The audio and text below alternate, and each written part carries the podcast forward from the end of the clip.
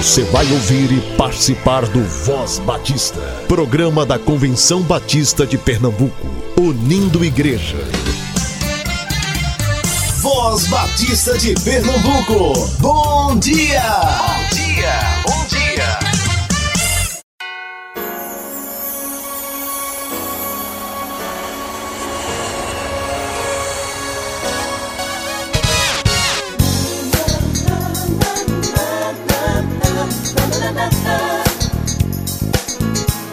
Bom dia, eu sou o seminarista Igor. É, estarei hoje aqui com vocês na Voz Batista e fiquem com o Voz Batista Família com o pastor Eufrásio.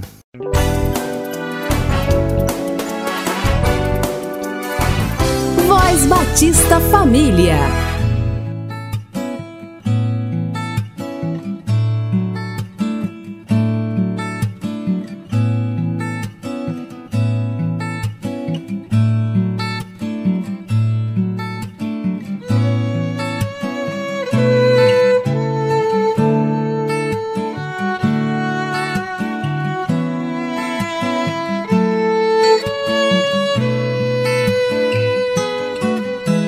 Dia! Pela graça de Deus, estamos mais uma vez nesse papo gostoso em torno da bendita palavra do Senhor. Você acordou feliz nesta manhã?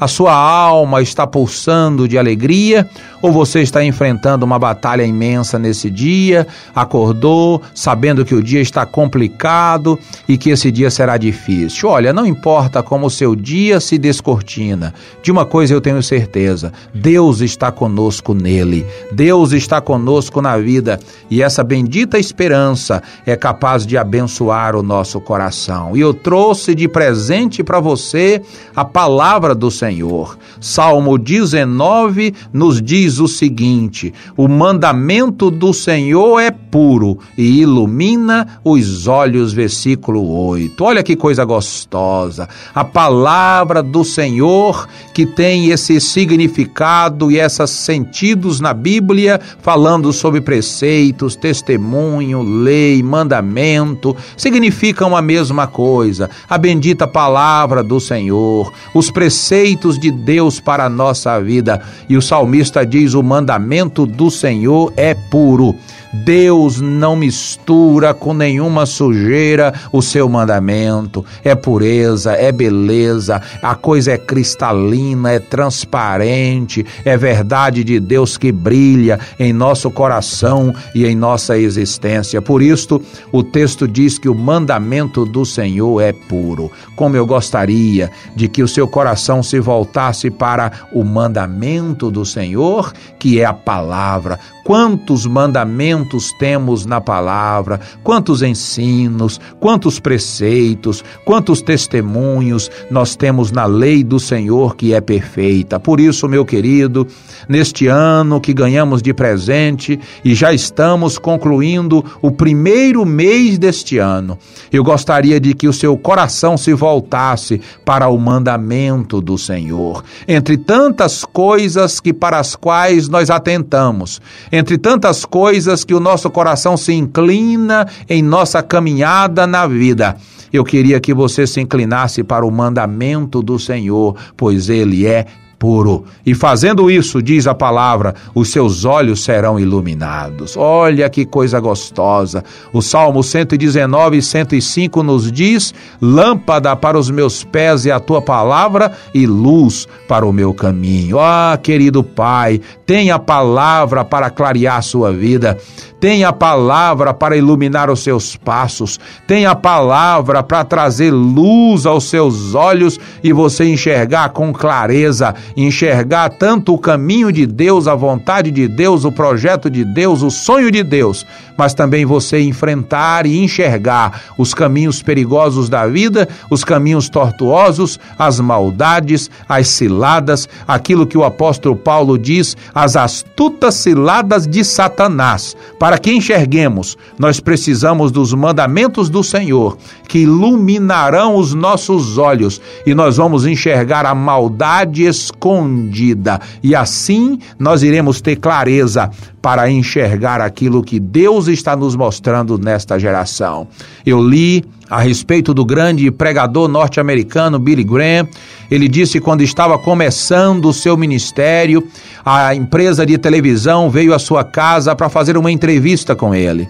E ele disse então que a sua esposa se preocupou em limpar a casa, arrumar tudo, organizar tudo, porque a televisão iria entrevistá-lo na sala de estar.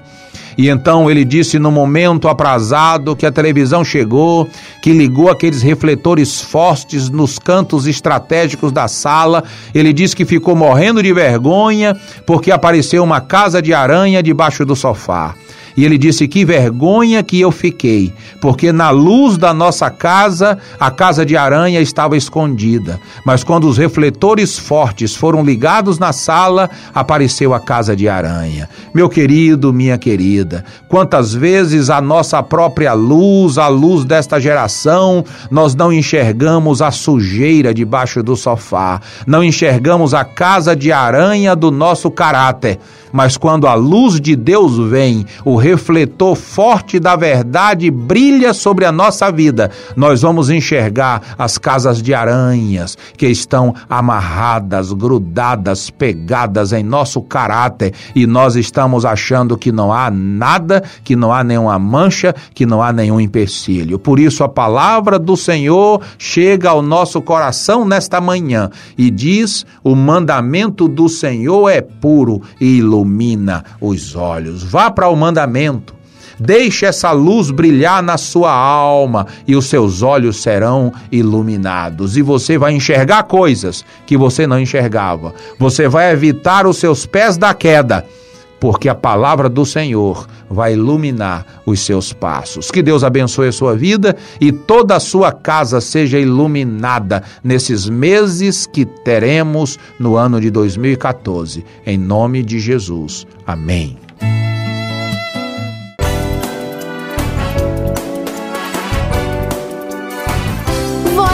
Batista Família.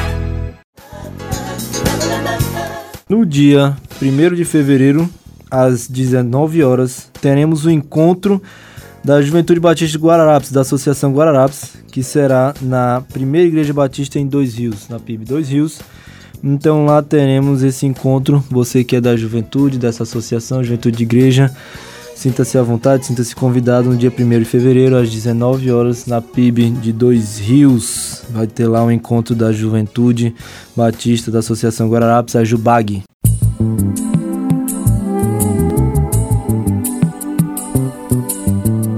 Voz Batista de Pernambuco. Entrevista. Bom, então vamos começar a entrevista de hoje com o pastor Henrique Soares, da Primeira Igreja Batista em Piedade. Certo, Pastor Henrique, bom dia. Nós vamos estar falando, vamos começar um pouco sobre capelania, vai falar um pouco sobre capelania, o que é capelania e as diversas áreas de atuação. Bom dia, Igor. Para nós é um prazer estar aqui com vocês, falando sobre esse tema que é tão pertinente a nós batistas aqui em Pernambuco. O trabalho de assistência religiosa feito pelos evangélicos precisa avançar e muito uh, nas fileiras da nossa denominação.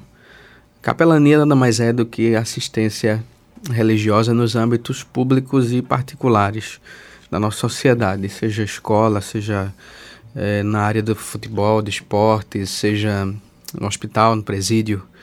E tudo isso, em todas essas áreas, exige, exige a presença eh, marcante de um bom capelão, principalmente nas áreas hospitalares e prisionais.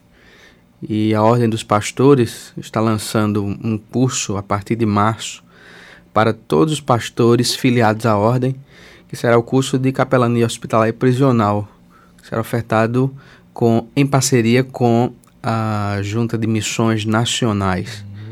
Então será um, momento muito bom para os pastores aprenderem sobre esse universo chamado capelania. É você, pastor, que é da comissão de, de novos pastores, né? Desse ingresso de novos pastores à filiação à ordem aqui de Pernambuco. Como é que está esse ingresso? Tem um edital? Como é que funciona para novos pastores se filiarem à ordem? Olha, Igor, uh, nós fazemos parte da comissão de acompanhamento e filiação da Ordem dos Pastores. Essa comissão é composta por cinco pastores. O relator, o pastor Gilberto Araújo, uhum. pastor Daniel de Souza, Traconhaém, o pastor Jairo Ribeiro, da Igreja Batista Primavera, eu, da Igreja Batista Piedade, e o pastor Israel Rodrigues. Sim. Nós compomos essa equipe, eh, fomos escolhidos na última Assembleia da Ordem para nós organizarmos o processo de seleção e de ingresso de novos pastores na Ordem dos Pastores Batistas do Brasil, secção Pernambuco. Certo. Em todo o Brasil, a metodologia é parecida. Aqui, o candidato precisa trazer toda a sua documentação, inclusive seu diploma histórico. Uh, o candidato precisa estar limpo no SPC, não pode ter débito é, no, na sociedade.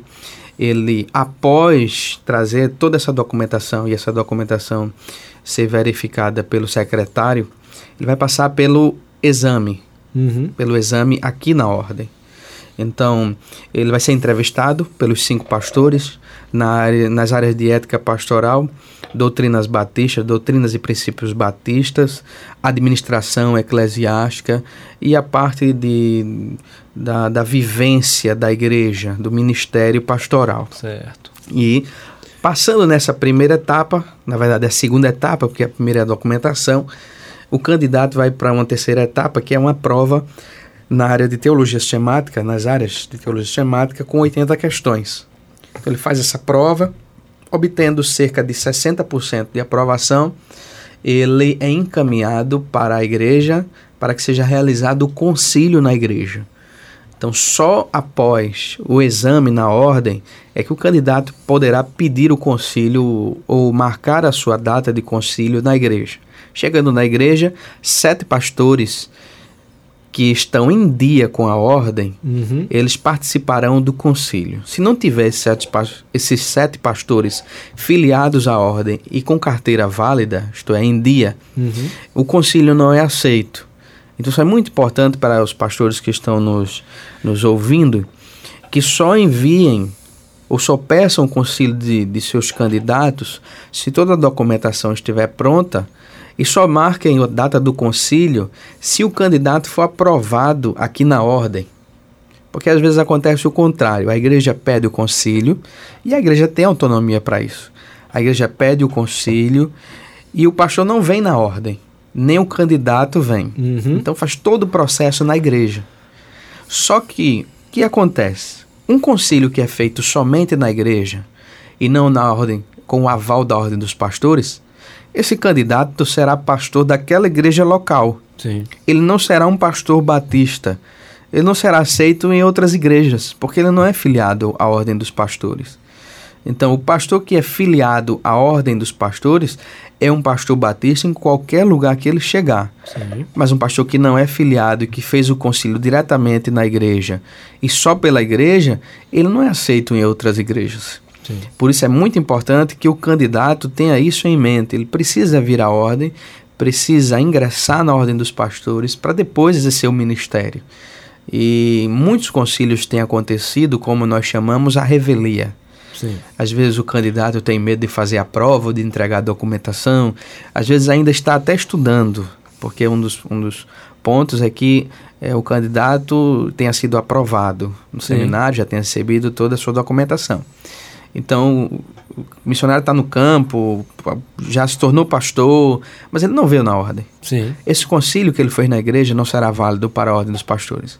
Deverá ser feito um novo concílio, concílio uhum. para que haja o ingresso dele na ordem dos pastores e depois esse pastorado dele ser validado pela ordem dos pastores. Muito bom, muito esclarecedor. É bom que a gente tenha uma, como o próprio nome diz, uma ordem, né, para que a gente saiba é, quem, quem são os nossos pastores?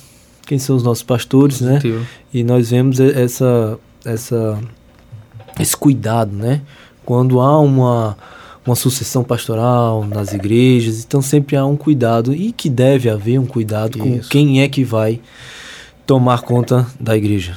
Ah, só para não passar em branco, ah, as entrevistas na Ordem dos Pastores acontecem toda primeira sexta-feira de cada mês. Uhum. Então o candidato pode entregar a documentação dele durante o mês, mas a entrevista só acontecerá com ele e a prova só será realizada na primeira sexta-feira de cada mês. Estamos retomando, retomando agora em fevereiro as atividades da ordem e já temos entrevistas com alguns candidatos já na primeira semana, a primeira sexta-feira do mês, pela manhã e pela tarde. A partir das 9 horas da manhã, a equipe já está no escritório da ordem esperando os candidatos para, para serem conciliados, né, serem entrevistados pela equipe. Nós tivemos certo? É, na semana passada, a Assembleia da Convenção Batista Brasileira na cidade de Goiânia. Sendo que desde a segunda passada, nós já tivemos é, os eventos com a JBB, a Juventude Batista Brasileira, ou do Brasil, enfim. E lá nós tivemos várias oficinas de capacitação para, para os jovens, certo? Nós tivemos alguns representantes, inclusive um representante da própria Jubap esteve lá. E eles nos mandaram um retorno daquilo que o tanto o presidente da convenção quanto a Ordem dos Pastores Batistas do Brasil trouxeram daquilo que eles esperam do jovem nos dias de hoje, certo? E eles, eles botaram três pontos importantes que eles acreditam que eles querem: jovens ensináveis, ou seja, dispostos a aprender, não é isso?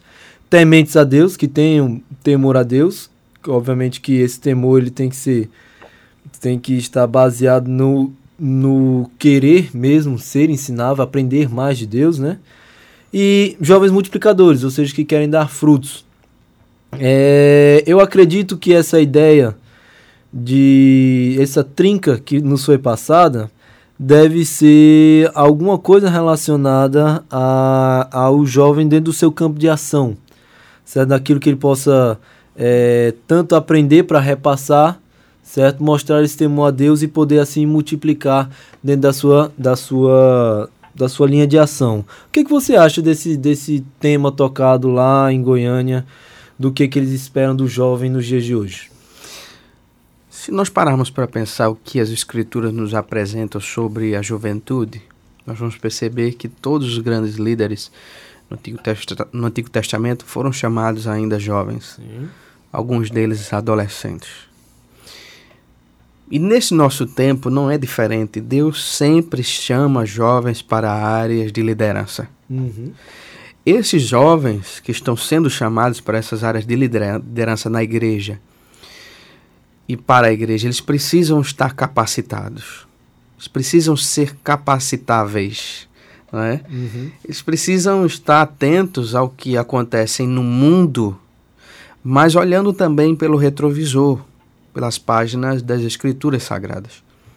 Então, esse tema do jovem ser ensinável é um tema pertinente para o nosso tempo, porque cada vez mais estamos falando de independência, do ser humano ser independente, independente até mesmo da religião, um, da livre, inter, livre interpretação sim, das escrituras. Uh, estamos adentrando eh, num período e já estamos nesse período há um bom tempo da nova hermenêutica, em que você pode fazer o que você quiser com o texto sagrado e você pode interpretar como você quer. E muitas vezes movimentos sociais que são pertinentes para a sociedade, eles nos levam para, para longe das escrituras, muitas vezes. Sim, sim. E às vezes passamos a enxergar a escritura com as lentes é, deste tempo uhum. e não com as lentes é, dos próprios autores. Sim. Então é pertinente que os jovens sejam ensináveis, uma vez que o texto sagrado não muda. Não. E, de fato, é, crer que a, que a Bíblia é a palavra de Deus neste tempo é um desafio. Verdade. E é uma tarefa é, sob a mediação do Espírito Santo. É, sem ele, os jovens de hoje não conseguirão crer. Foi sempre assim na história.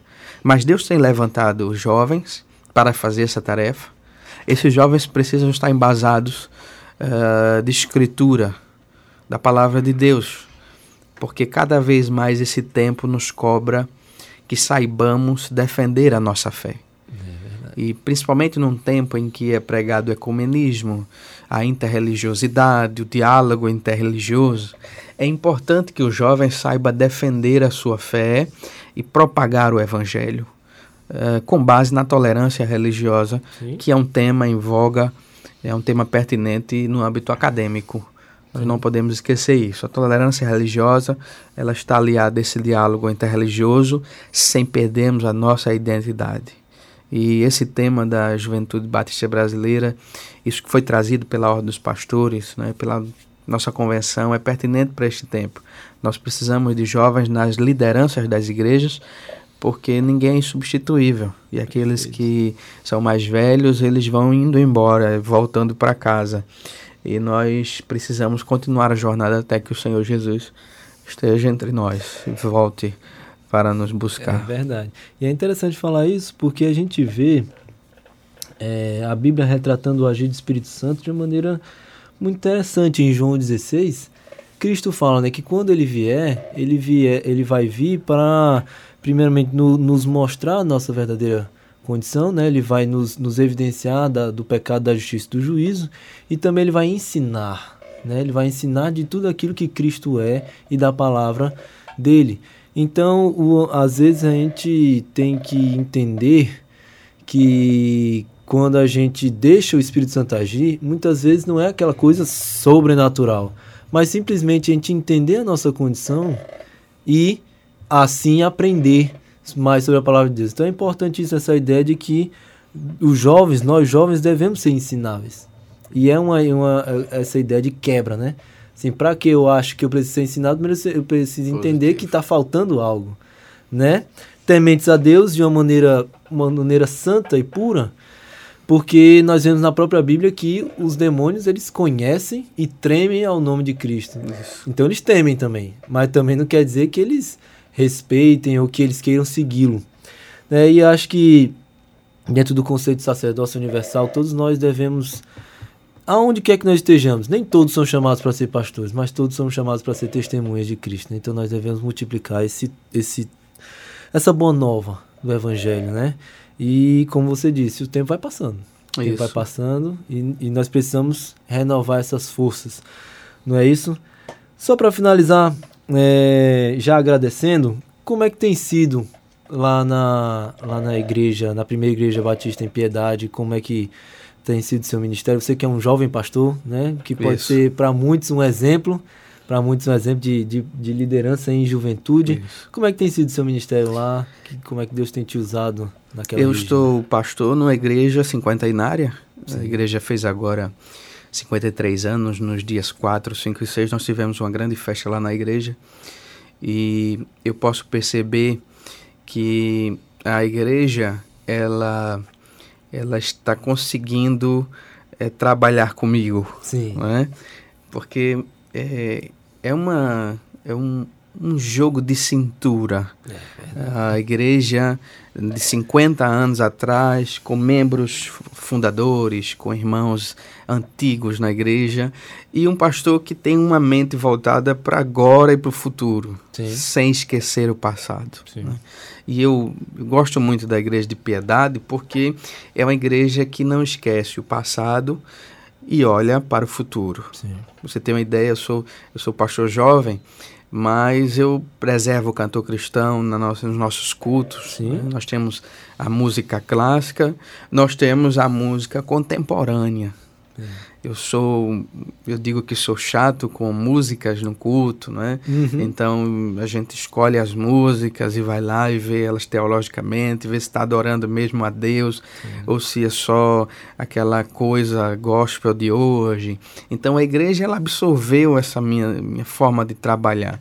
E eu glorifico a Deus porque é uma igreja foi a primeira igreja do bairro a primeira igreja evangélica de piedade Começou numa aldeia de pescadores com o pastor Antônio Dorta. Então, é uma igreja que tem uma história a contar na nossa denominação, que passou por muitos problemas é, com pastores, com membros, vários pastores passaram lá. Sim. E eu estou é, na média de tempo é, de pastores. Né? A média de pastores lá é dois anos, eu estou completando dois anos agora. Nós estamos com um projeto chamado Projeto Piedade com cerca de 40 crianças da comunidade, crianças carentes, e que nós acompanhamos elas através do esporte, pregamos as escrituras, Sim. acompanhamos os pais, estamos fazendo toda uma dinâmica. Né? O meu, minha, meu projeto é chegar a 200 crianças. Glória Nós construímos um pátio na frente da igreja, vamos construir uma quadra agora e o nosso edifício de educação religiosa. Se Deus permitir que eu permaneça lá um bom tempo, a minha ideia é construir uma escola batista para as crianças carentes da comunidade. Sim. Termos aí em média de 200 crianças aprendendo português, matemática, mas aprendendo também sobre Jesus Cristo, Amém. a única salvação para o pecador. Certo. Pastor Henrique, muito obrigado. Foi um prazer tê-lo aqui. Que Deus continue abençoando você nessa obra, capacitando, mostrando sempre guiando pela sua santa e perfeita palavra. Foi um prazer e que nós possamos nos encontrar mais vezes, que nós possamos sempre aprender um com o outro.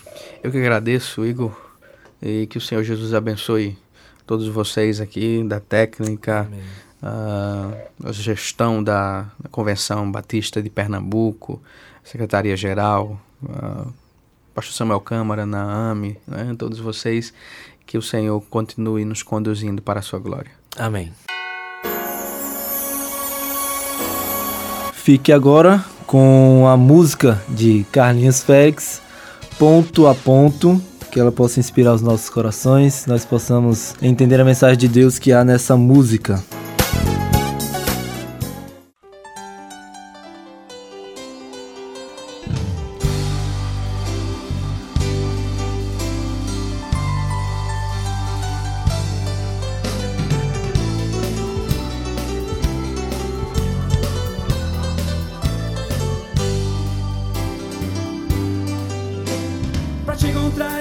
dispus a viajar no.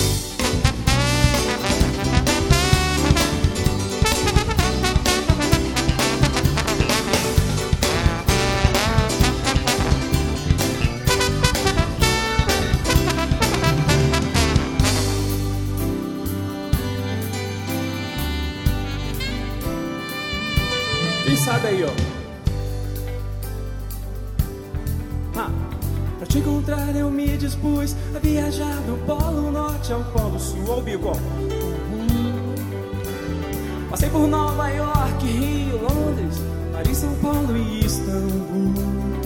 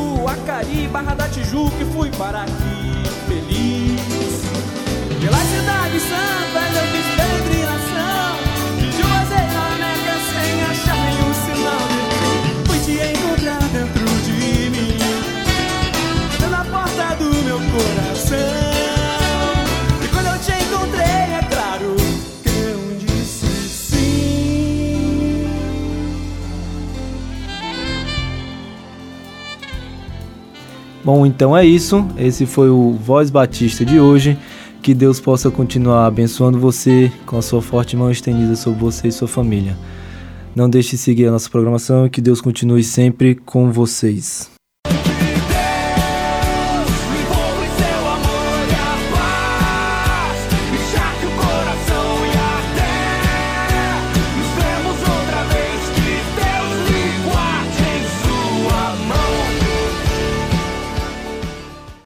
Você ouviu e participou do Voz Batista, programa da Convenção Batista de Pernambuco, unindo igreja. Obrigado por sua atenção e companhia. Até a próxima edição.